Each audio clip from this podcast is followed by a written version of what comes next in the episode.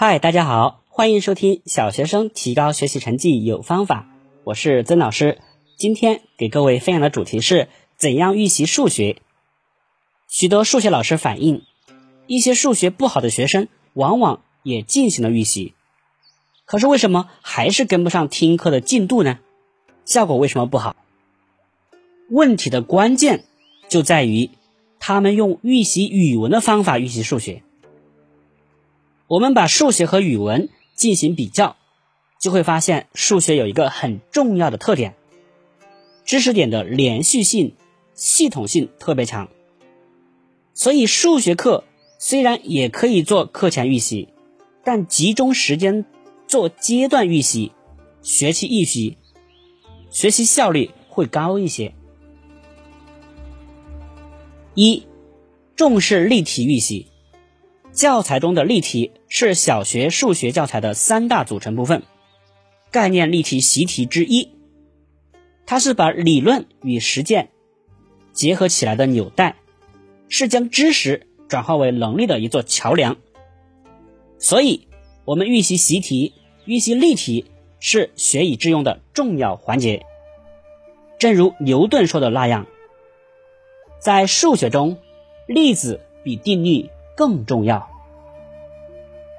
教材中的例题是经过严格挑选的，并以小节为单位，按照由浅入深、由易到难的原则编起来的。题目具有目的性、延伸性、典型性和综合性的特点。我们预习时分析例题，应该掌握好这些特点。二，认真理解概念。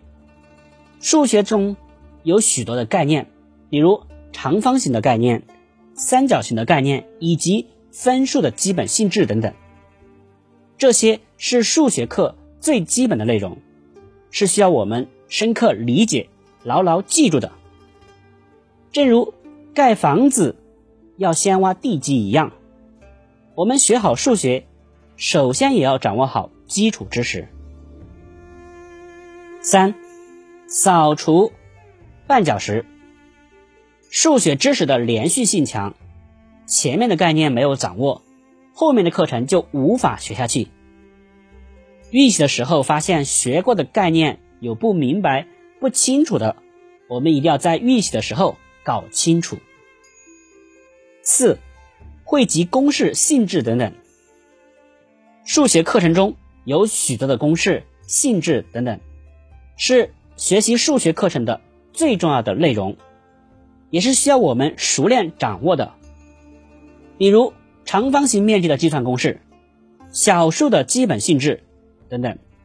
只有记住了这些，我们才能在此基础上熟练正确的解答习题。所以，在预习的时候，我们无论做不做笔记，都应当把这些内容。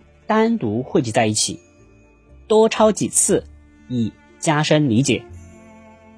上课的时候，老师讲到这些地方的时候，应该把自己预习时的理解和老师讲的相对照，看自己有没有理解错的地方。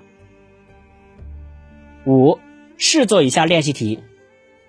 课本上的练习题是为了巩固所学的新知识而编写的，我们可以进行模拟。演习，试做一下那些习题，看看自己的实力到底如何。之所以说试做，是因为并不强调要做对，主要是用来检验自己预习的效果。如果预习效果好，一般课后所附的习题是可以做出来的。六，动手做题胜于看题。许多同学认为数学难学，其实这是由于缺乏科学的学习方法和技巧导致的。许多数学家年少时并没有上学条件，却通过自学得以成才。因此，学习方法对学好数学是至关重要的。有了方法，同学们学数学会变得很有趣。轻松，进而又会促进其他学科的学习。有不少学生学数学喜欢看题，即把书上或别人做的题完整的看一遍，而从不愿自己独立的动手做题。这样学数学的结果，必然是看的时候头头是道，自己做的时候一下就懵了。假如我们乘别人开的车从甲地到乙地，在开车的过程当中，我们也觉得似乎记下了路。然而，下次等我们自己单独走的时候，我们仍觉得有好的地方自己不熟，不知所往。可是，如果是我们亲自开车从甲地到乙地，那么我们保证会把路记得一清二楚。开车人与坐车人在实路记录上的差别，就是做题者和看题者之间的一个差别。有些人之所以爱看数学，原因有二：第一是懒，看别人的题多轻松省事儿，不用费自己的脑筋；第二是急，觉得自己做题太费时间，看别人做题可以把别人的思维成果。转为自己所有，岂不妙哉？